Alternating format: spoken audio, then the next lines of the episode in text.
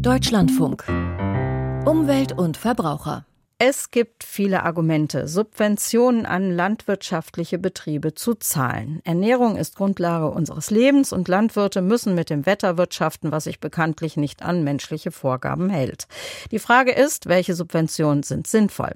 Das Bundesfinanzministerium prüft, ob die Steuerbefreiung für land- und forstwirtschaftliche Fahrzeuge auslaufen soll. So wollen es nämlich der Rechnungsprüfungsausschuss des Bundestages und auch der Bundesrechnungshof. Beim Deutschen Bauernverband kommen die Pläne nicht gut an. Lothar Lenz aus Berlin. Traktoren, Mähdrescher, Holztransporter, sie alle tragen ein grünes Kennzeichen. Denn Fahrzeuge, die ausschließlich in der Land- oder Forstwirtschaft genutzt werden, sind von der Kraftfahrzeugsteuer befreit. Diese Form der Beihilfe für Bauernhöfe und Waldwirtschaft kostet den Bund pro Jahr etwa eine halbe Milliarde Euro.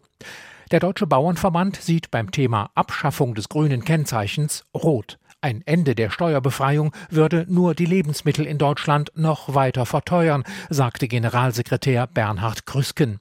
Außerdem seien Traktoren oder Holzrücke-Fahrzeuge fast ausschließlich auf Ackerflächen und Waldwegen unterwegs. Sie nutzten die öffentlich finanzierten Straßen doch kaum, argumentiert der Bauernverband.